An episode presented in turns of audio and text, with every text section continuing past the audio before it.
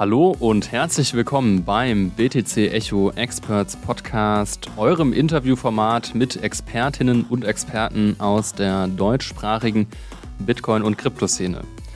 Mein Name ist David Scheider, ich bin Redakteur bei BTC Echo und bei mir im Studio sind Freak und Christoph. Letzterer ist euch wahrscheinlich besser bekannt als Lightrider.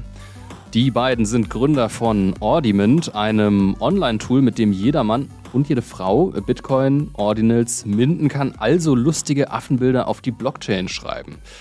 Wieso die Welt das braucht und Ordinals eine sinnvolle Erweiterung der Bitcoin Usability sein können, erklären mir die beiden gleich im Gespräch.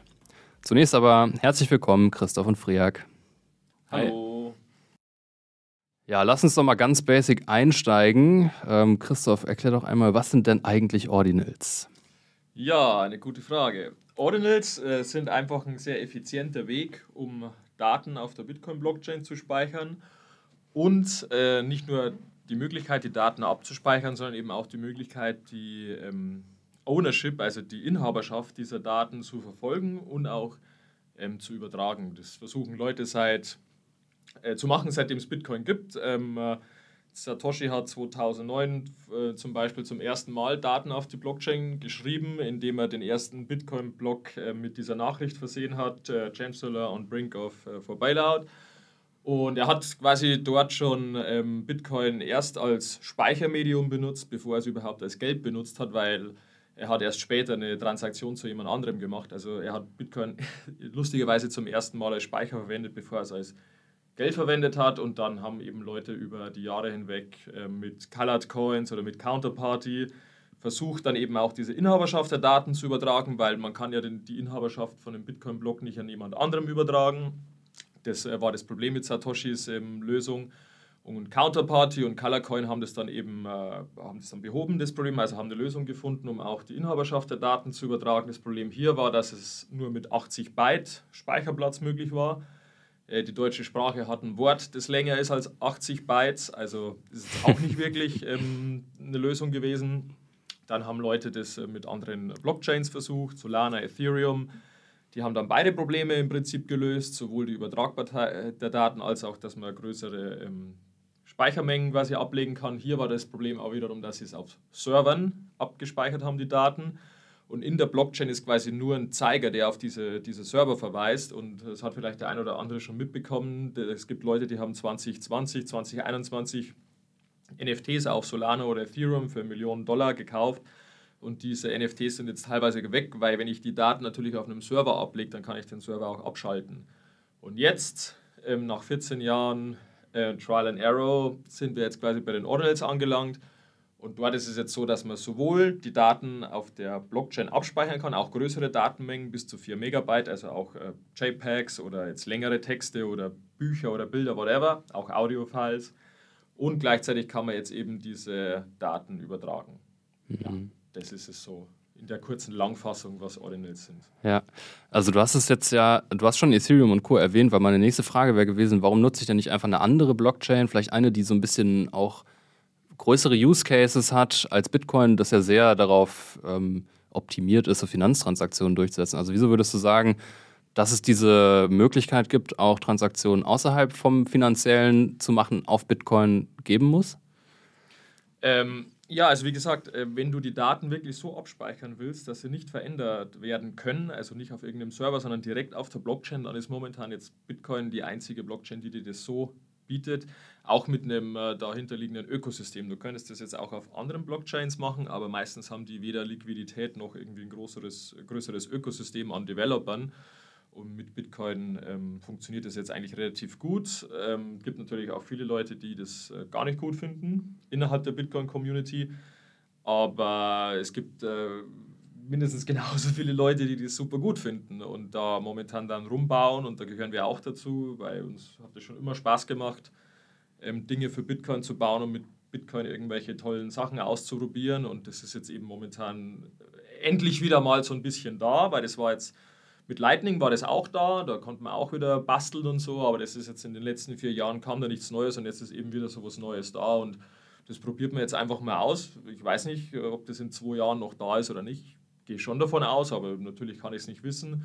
aber mir macht es einfach Spaß und äh, deswegen tüftel ich jetzt darum. Und das Schöne ist ja, dass Bitcoin permissionless ist, also es heißt ja immer, Bitcoin ist für alle da, ja, und, und ähm, ich höre oft auch, dass Leute irgendwie sagen, ja, wenn jetzt irgendwie Bitcoin von irgendwelchen Verbrechern benutzt wird oder so, dann kann man deswegen nicht gleich anfangen, Bitcoin zu zensieren. Mhm. Und genauso muss es jetzt eben auch möglich sein, wenn jemand ein Bild drauf speichert. Das ist genauso für denjenigen da. Also, ja. Genau.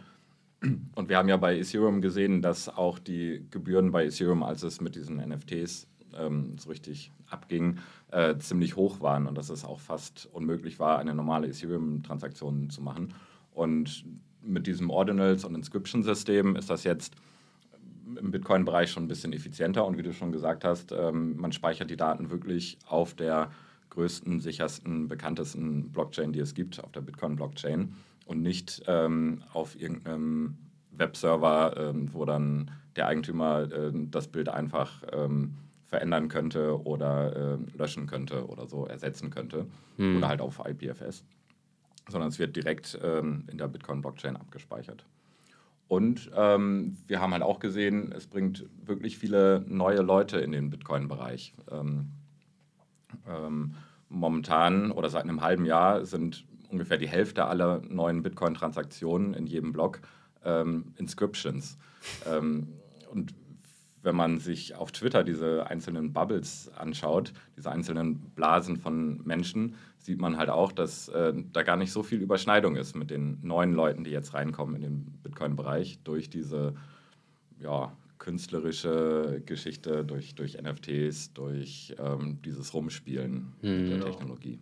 Also es kommen auch viele Leute jetzt von anderen Chains rüber, das merkt man ganz, äh, ganz gewaltig. Es gibt zum Beispiel auch viele Entwickler, die Bitcoin 2014, 2015 verlassen haben, also wirklich OGs und die quasi jetzt wieder zurückkommen, weil sie jetzt äh, plötzlich wieder Dinge bauen können, die davor nicht möglich war und äh, vielen, wurde, äh, vielen von denen wurde Bitcoin einfach zu langweilig. Also die, die fanden diesen Geldcharakter irgendwann zu langweilig und jetzt kommen sie wieder zurück, weil sie sagen sie, okay, jetzt können sie quasi andere Dinge bauen und ich finde es immer gut, wenn, wenn Developer zu Bitcoin reinkommen, weil verlassen tun uns eh genügend von alleine. Ja, gibt, gibt sehr viele Developer, die aufgehört haben bei Bitcoin. Deswegen ist es auch immer gut, wenn wieder neue Leute reinkommen und genau. Ja, das Gebührenniveau habt ihr ja schon angesprochen, ähm, ist ein spannender Punkt. Ähm, also auch weil du, Freak, gesagt hast, dass bei Ethereum ja, also die Transaktionsgebühren durch NFTs teils prohibitiv hoch werden, also dass man keine normale Transaktion mehr durchführen kann. Man kann ja argumentieren, bei Bitcoin droht dasselbe oder man kann es vielleicht sogar schon beobachten, weil die Gebühren in letzter Zeit ziemlich hoch sind. Der Mempool hat sich, soweit ich weiß, seit Frühjahr nicht mehr ge geklärt, also nicht mehr geleert. Mhm. Ähm, aber du würdest trotzdem sagen, dass das effizienter auf Bitcoin ist als auf Ethereum und Co. Ja, also ähm, erstmal, ähm, wer entscheidet, ähm, ob eine Bitcoin-Transaktion legitim ist oder Spam ist? Ne? Das ähm, ist schwierig. Ähm, viele Leute sehen einen Sinn darin, Ordinal zu inscriben und ähm, dann können sie das halt machen. Und ähm, wir brauchen meiner Meinung nach einen Viehmarkt im Bitcoin. Also das nächste Halving steht an, irgendwie nächstes, äh, im nächsten April, glaube ich, ungefähr. Und ähm, dann wird sich ähm, der Reward für die Miner halbieren. Und ähm, wir brauchen dementsprechend höhere Gebühren. Und es ist immer eine Auktion, ein Markt. Ähm, wer bietet mehr? ähm, ja, Bitcoin für eine Transaktion, um diese Transaktion in den Block reinzuschreiben.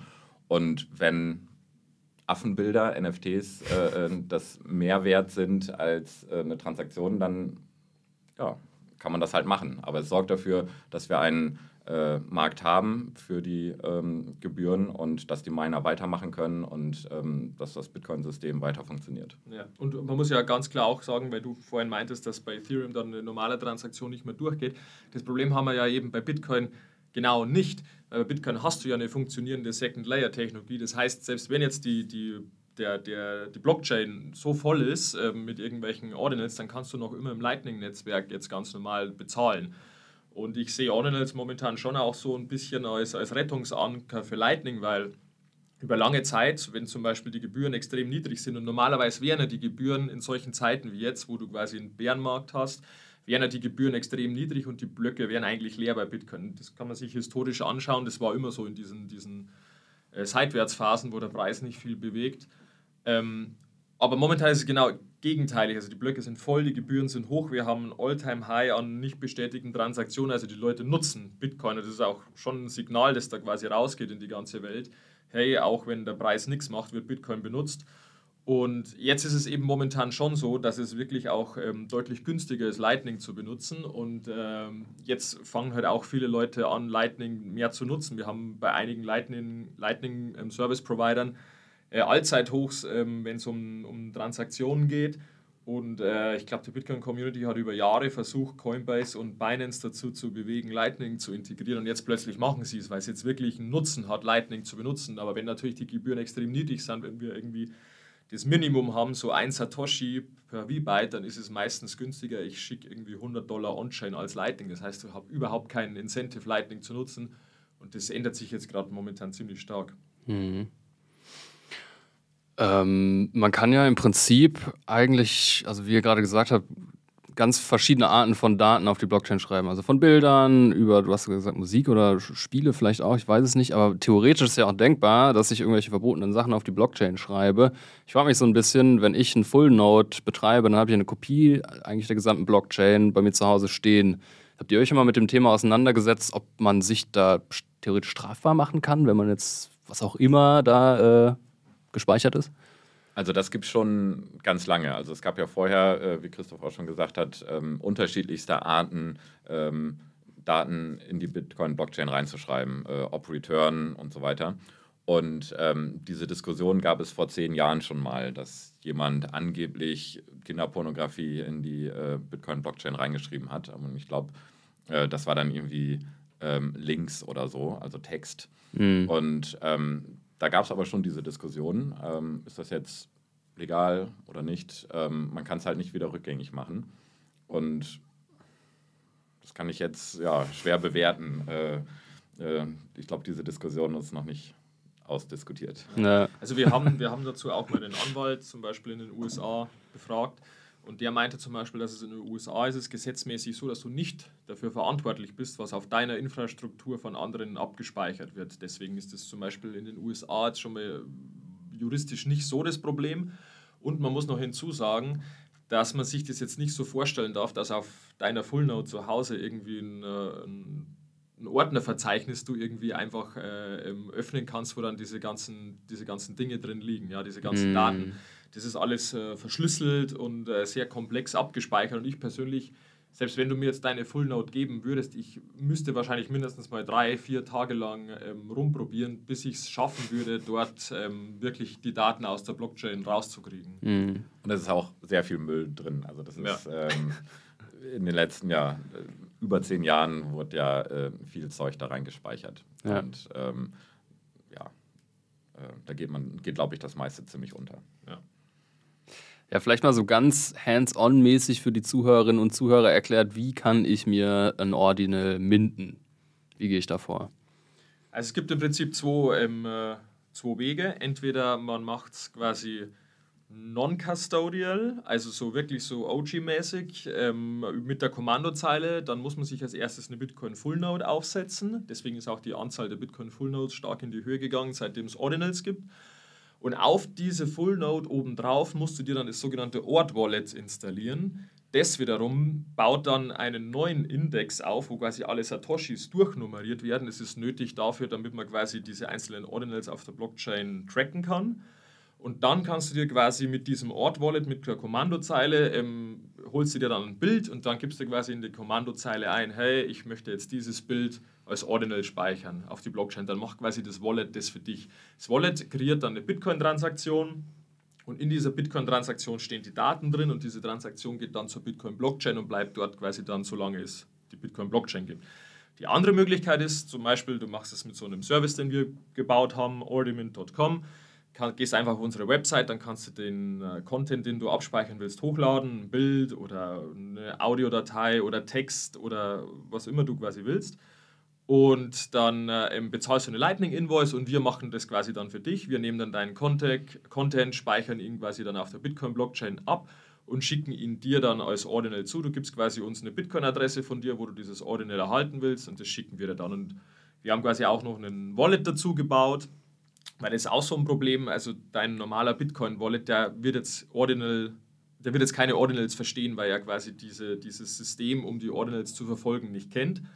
Deswegen haben wir quasi noch einen extra Wallet dazu geschrieben, wo du deinen bestehenden äh, Wallet, zum Beispiel deinen Ledger, den steckst du an deinen Computer an und äh, verbindest ihn mit unserer Website und dann kannst du auch auf deinem Ledger Ordinals empfangen, senden oder einfach nur hodeln, je nachdem, wie du willst. Es ist ein interessanter Punkt. Was, also ich habe mich auch so ganz konkret gefragt, was mache ich denn mit meinem Ordinal einfach, außer ihn anschauen und vielleicht versenden. Das sind so die zwei Sachen, die ich eigentlich machen kann. Entweder speichern oder verschicken, ne? Oder Genau. verkaufen. Oder verkaufen, ja. Genau, ist genauso wie mit äh, NFTs oder Ja. Kunstwerken Mhm. oder sonst etwas. Genau, also ich habe dann theoretisch irgendwie Satoshis, die, wo ein Ordinal reingeschrieben ist und ich brauche aber ein spezielles Wallet, um mir den anzuschauen oder ich schaue irgendwie bei Ordimint oder Also du, zum Versenden und Empfangen, da brauchst du ein spezielles Wallet, das quasi Ja. dieses Ordinal, dieses, dieses Theorem versteht. Aber um es anzuschauen, gehst du einfach auf einen der vielen Ordinals Explorer und gibst dann dort quasi deine Ordinal-ID ein und dann kannst du es dort quasi angucken. ja. Habt ihr ein Lieblings-Ordinal? Äh, Ich finde den, äh, das erste Ordinal ganz interessant. Also nicht das erste, sondern das mit der Nummer 1, das ist der Dickbutt. Es gibt noch Nu- Nummer 0, aber den, den Dickbutt, den finde ich eigentlich ganz witzig. Das war quasi das erste. Und ähm, weil du eben vorhin Use Cases angesprochen hast, wir versuchen halt zum Beispiel schon auch irgendwie Dinge zu finden, die jetzt ähm, nichts mit NFTs zu tun haben. Ich meine, NFTs sind natürlich der absolut erste und auch der offensichtlichste Use Case für sowas, aber wir versuchen schon auch viel rum zu experimentieren. Wir haben zum Beispiel ähm, verschlüsselte Ordinals erfunden. Das sind Ordinals, wo du deinen Content reinspeicherst und der wird dann mit einem Passwort verschlüsselt. Und nur du oder diejenigen, denen du dieses Passwort gibst, können auch den Content dieses Ordinals anschauen. Wir haben zum Beispiel einmal einen Bitcoin-Seed drin versteckt und haben den Leuten sieben Tage Zeit gegeben, das zu knacken. Hat keiner geknackt. Also kannst du quasi auch dort ähm, Informationen verschlüsselt und sicher ablegen und anderen Leuten dann den Zugang dazu geben. Ja. Oder gibt, gibt Ja. noch andere Möglichkeiten auch, aber. Ich finde ganz interessant äh, die sogenannten Recursive äh, Inscriptions. Ähm, der Name ist nicht so ganz korrekt, aber ähm, es bedeutet quasi, dass man äh, existierenden Content reinlinken kann. Ähm, also die Anzeige der Ordinals äh, funktioniert im Browser, äh, im normalen Webbrowser und man kann dementsprechend ähm, als Ordinal halt HTML-Datei erstellen und dort die Links oder JavaScript, CSS einbinden von bereits existierenden Ordinals. So kann man zum Beispiel ähm, ja, auch Online-Spiele, ähm, einfache Spiele, ähm, JavaScript-Spiele und so weiter reinschreiben. Oder äh, bestehende JavaScript-Libraries, die schon mal irgendjemand reingeschrieben hat, ziemlich kostengünstig, einfach reinlinken in, in deine Seite, dein Ordinal. Ja, spannend. Ähm, lass uns mal auf diese BRC20-Tokens zu sprechen kommen. Also ich bin so ein bisschen durch eure FAQ auf eurer Seite geklickt und da waren zwei Sachen, die ich nicht gecheckt habe. Da bin ich ganz ehrlich. Also was sind BRC20-Token und was ist TAP? Okay. ähm, BRC20-Tokens sind angelegt, angelehnt ähm, vom, vom, von der Namensgebung her an E ERC20-Token. Ich glaube, Das dachte ich mir schon. die äh, werden wahrscheinlich die meisten Leute können, kennen und es ist im Prinzip äh, von der Idee her genau das Gleiche. Es geht quasi darum, ähm, Fungible Tokens auf Bitcoin zu machen. Und das hat man eben mit diesem BRC20-Protokoll ähm, gemacht. Das ist, muss man ehrlich gesagt gestehen, extrem ineffizient, ähm, weil Bitcoin für sowas eigentlich nicht ausgelegt ist, für, für solche Tokens. Und man schreibt letztendlich einfach in, in einen Ordinal zum Beispiel rein, hey, ich gebe jetzt ähm, irgendwie, ich erschaffe jetzt 21 Millionen äh, ähm, von diesem BRC20-Token und dann ähm, gibt man noch sogenanntes Mint-Limit an, das ist äh, bei BRC20 maximal 1000, dass du quasi mit einer weiteren Transaktion, also jemand anderes kann dann mit einer weiteren Transaktion quasi 1000 dieser Token minten. Und damit wollte man quasi verhindern, dass es nicht so ist wie bei den E ERC20-Token, dass irgendjemand sich am Anfang einfach alle Tokens geben kann und dann verkauft er die an irgendjemanden. Bei, bei BRC20-Tokens ist es so, du, du stellst als erstes einen Supply fest und dann können andere Leute diese Token minten, aber pro Transaktion nur 1000 Token, um quasi sicherzustellen, dass jetzt nicht einer irgendwie sich alles gibt. Man muss aber gestehen, das ist relativ ineffizient. Ähm, und äh, dieses TAP-Protokoll ist dann wiederum eine Verbesserung vom BRC20-Protokoll, womit man versucht, das Ganze etwas effizienter zu machen. Vor allem das Versenden von so BRC20-Token ist teilweise sehr ineffizient, weil du einfach zwei Transaktionen brauchst, um, um solche Token zum Beispiel zu verschicken. Und du brauchst dann auch wieder so genannte externe Indexer, die quasi den Bestand ähm, quasi nachverfolgen, welche Adresse jetzt wie viel von diesen Token hat. Und ja, das ist, äh, das, ich glaube, dieses BRC20-Ding, das ist, glaube ich, so ein Monat oder eineinhalb Monaten, Monate nachdem so dieser erste Ordinals-Hype war, ist es aufgekommen und da haben eben auch wieder Leute einfach rumprobiert. Ja, die, die finden das äh, lustig, die finden das geil, solche Tokens zu erstellen und dann gewinnt, bekommt das Ganze so eine Dynamik und, und beschleunigt sich und ja, ich bin mal gespannt, äh, wie wir da in einem Jahr mal drauf zurückschauen werden, auf die BRC20-Geschichte. Ja, also sie sind relativ günstig äh, zu erstellen, weil es halt ähm, nur sehr geringer äh, Anteil an Text ist. Aber ähm, für die normale Bitcoin-Blockchain ist es halt eine normale Bitcoin-Transaktion und man braucht diesen externen Dienst, ähm, der da dann irgendwas hineininterpretiert, äh, irgendeinen Wert oder irgendeine Utility. Und ähm, da sehe ich auch noch nicht so viel, ehrlich gesagt. Ähm, so viele externe Dienste, die darauf aufbauen und ja. das sozusagen analysieren und daraus was machen. Hm. Ich sehe, höre schon die Bitcoin-Puristen rufen, jetzt wird irgendwie Bitcoin so wie Ethereum und immer mehr Use Cases. Ist ja eigentlich egal, solange mhm. die ähm, Bitcoin-Blockchain weiterhin so funktioniert, ähm, wie sie es bisher tut und ähm, diese Sicherheit mit drin ist und ähm, wir keine ähm, ja, Abstriche machen an ähm, Sicherheit und Skalierbarkeit und so weiter. Ähm, solange irgendwelche Leute ähm, da rumbasteln, ähm, dass wir das immer geben, Leute, die dran rumspielen und ähm, mit den gegebenen Regeln, innerhalb der gegebenen, gegebenen Regeln arbeiten und äh, etwas Neues schaffen, kann ja nicht viel passieren. Ja. Genau. Also ich meine, wenn, wenn Bitcoin sowas nicht aushält, wenn, wenn Bitcoin es nicht aushält, dass irgendwelche Bastler irgendwelche Token drauf bauen, dann ja, dann wird es auch andere. Können wir den Laden dicht machen. dann können wir den Laden dicht dann machen. Dann können wir den Laden dicht machen, ja, genau. Ja, klar. Ja. Ähm, ja, lass uns mal ein bisschen über New York reden. Wir haben im Vorgespräch schon so ein bisschen darüber geredet, dass ihr ähm, drei Monate im Sommer, zwei, zwei Monate im Sommer in New York wart. Und das Ganze war aufgrund von einem Funding, was ihr von Neidig bekommen habt. Wie kam es dazu? Jo, also das, äh, das ging letztes Jahr im Dezember los. Ähm, ich und äh, Freak und ich, wir haben auch schon ein anderes Projekt zusammengebaut. Das heißt LNVPN. Das ist ein VPN-Service, der quasi auf Lightning-Zahlungen beruht. Das, man kriegt innerhalb von 30 Sekunden eine VPN-Verbindung. Man zahlt mit Lightning und muss quasi nicht wie bei anderen VPN-Diensten jetzt irgendwie einen Monat äh, Subscription machen oder mit PayPal, Mastercard, whatever zahlen, was ja bei VPNs null Sinn macht. Und mit dem Projekt haben wir uns eigentlich beworben bei NIDIC, äh, beziehungsweise bei dem Accelerator-Programm, das heißt Wolf, das ist wiederum eine Tochtergesellschaft von NIDIC in den USA, in New York. Und die haben jetzt momentan so ein Programm, die ähm, laden viermal pro Jahr jeweils acht Firmen ein, also junge Startups. Und man kann sich dort mit seiner Idee bewerben und dann bekommt man Funding von denen und wird dann quasi nach New York eingeladen und arbeitet dort dann ähm, zwei Monate bei denen im Büro. Und da haben wir uns eigentlich mit LNVPM beworben, aber während des Bewerbungsprozesses ähm, äh, haben wir dann auch mit den Ordinals angefangen zu arbeiten und wurden dann letztendlich ähm, für dieses Projekt akzeptiert und sind dann rüber und haben dann dort zwei Monate lang bei denen arbeiten dürfen. Und ja, du kannst dir auch noch jede Menge dazu erzählen. Ja, es ist auf jeden Fall ähm, sehr empfehlenswert. Also ähm, die äh, Webseite ist, glaube ich, wolfnyc.com und ähm, da sieht man auch die, die Konditionen, die sind öffentlich. Also die investieren in alle Firmen, die angenommen werden, 250.000 Dollar für 7,5 Prozent der Anteile. Und ähm, wie gesagt, ist vor Ort das Ganze in einem super schönen Büro, 64. Stock, direkt am Grand Central Station. Ähm, Flug wird bezahlt, Unterkunft wird bezahlt und ähm, Essen gibt es auch manchmal noch. Und, und eine äh, Speakeasy-Bar. genau, das ja. gibt es auch.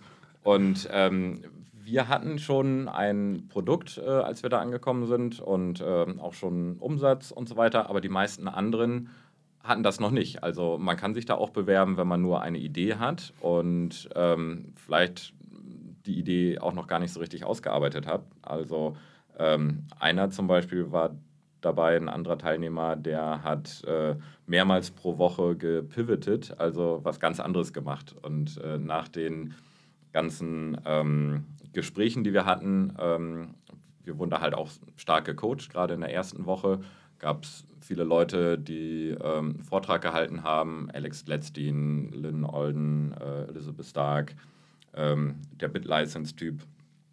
Ähm, ja, viele weitere. Und ähm, wir hatten auch viel Kontakt mit äh, VCs, Venture Capital-Gebern. Und das waren alles sehr, sehr schlaue Leute, alle sehr professionell und die haben uns sehr unterstützt dabei, ähm, eine Idee zu finden und ähm, das Marketing besser zu machen, äh, an einem Pitch zu arbeiten und so weiter. Genau, absolut, ja. Und ähm, das ist auch in den USA, also dieses ganze VC, das ist ja, also Venture Capital, das ist ja in Deutschland jetzt nicht so verbreitet ähm, habe ich manchmal das Gefühl, beziehungsweise ist in Deutschland mit mehr Hürden verbunden, aber in den USA ist das ja ist das wirklich sehr verbreitet und auch äh, ganz normal in Anführungszeichen, dass also Firmen mit, mit so Venture Capital gefundet werden und auch wenn du hinschaust, die ganzen großen ähm, Bitcoin-Firmen, egal ob das jetzt Lightning Labs ist oder Blockstream oder so, die haben alle irgendwo ihr, ihr Venture Capital. Und dementsprechend sind die da alle sehr professionell und haben auch mega viel Erfahrung, wie sowas abläuft und können einem da wirklich super unterstützen. Und es ist natürlich toll, wenn auf den Weg ähm, Geld ins Ökosystem fließt, weil es ja letztendlich zwar nicht direkt in Bitcoin fließt, aber es fließt halt ähm, extrem in die Entwicklung, in mehr Use Cases und äh, dementsprechend dann auch irgendwann in mehr Nutzer und mehr Bitcoiner und so. Cool. Wo bewirbt man sich da? Vielleicht einmal nochmal die Website. Wie heißt das? Wolf oder so? wolfnyc.com. Mhm. Und wie gesagt, ist glaube ich gar nicht so schwer da reinzukommen. Also es ähm, ist so ein bisschen begrenzt auf Firmen, die etwas mit Bitcoin, Lightning, Nostar, Ordinals, äh, Taproot Assets äh, in diesem Bereich machen. Und ähm, die halt auch akzeptieren, äh, 7,5% abzugeben für 250.000 und die äh, bereit sind, zwei Monate äh, vor Ort in New York zu sein und in so einer Studentenunterkunft zu leben in der Zeit. Ähm, da gibt es, glaube ich, gar nicht so viele, die da ähm, in, in äh, Betracht kommen. Genau. Also die Chancen sind, glaube ich, ganz gut, äh, da reinzukommen. Ja. Cool. Sehr empfehlenswert. Schön. Ähm, ja, vielleicht noch eine letzte Frage. So allgemein, ihr tüftelt ja also an alternativen Use Cases für Bitcoin so ein bisschen rum, weil du, Christoph, hast ja auch gesagt, irgendwie warst du so ein bisschen, naja, es gibt nicht mehr so viel Entwicklertätigkeit, viele Entwickler, denen ist Bitcoin zu langweilig. Würdest du trotzdem sagen, dass du positiv bist oder optimistisch, was so Entwicklertätigkeit im Allgemeinen für Bitcoin angeht? Ja, schon. Also vor allem durch so Programme jetzt, ja, wie Wolf. Mhm. Es gibt jetzt mittlerweile auch schon ein Accelerator-Programm, das sich ausschließlich auf Ordinal-Startups ähm, fokussiert. Also wir haben da momentan, glaube ich, ganz gute Angebote, die quasi sich darum kümmern, wieder Bitcoiner quasi wieder reinzubringen, äh, wieder Entwickler reinzubringen, weil es gab in der Anfangsphase von Bitcoin ähm, diese Zeit, wo viele Entwickler einfach sehr früh dabei waren und dementsprechend viele Bitcoins haben und dementsprechend quasi ähm, keinen anderen Job mehr brauchen und sich deshalb komplett auf Bitcoin fokussieren können. Aber von, dem, von diesem Entwicklerstock, sage ich mal, von dem kann halt Bitcoin nicht ewig zehren. Ja? Es müssen auch immer wieder neue Leute reinkommen, vor allem wenn das Ökosystem wächst. Dann müssen ja auch Entwickler kommen, die quasi dieses Ökosystem bauen. Und gerade mit solchen Programmen bin ich definitiv wieder zuversichtlich. Oder eben auch mit Ordinals ähm, sind schon viele, viele Entwickler wieder gekommen. Ja.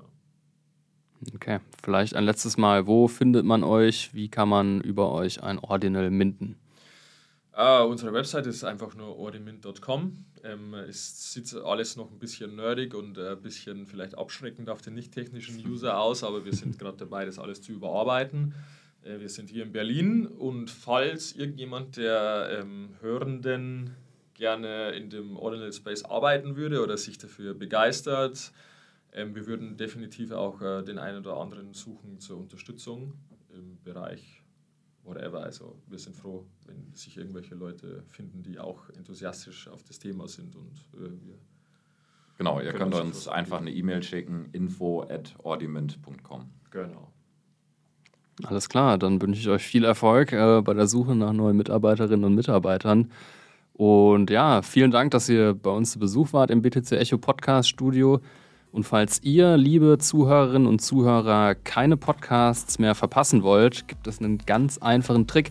Abonniert doch einfach diesen Kanal bei Spotify und Apple Podcast. Heißen die Magic Buttons Folgen. Ihr erhöht damit unsere Sichtbarkeit und das hilft uns sehr, diese Formate in dieser Form zu fortzusetzen. Ja, vielen Dank fürs Zuhören und wir verabschieden uns für diese Woche und sagen Tschö und bis zum nächsten Mal. Ciao. Tschüss. Smash up the like button.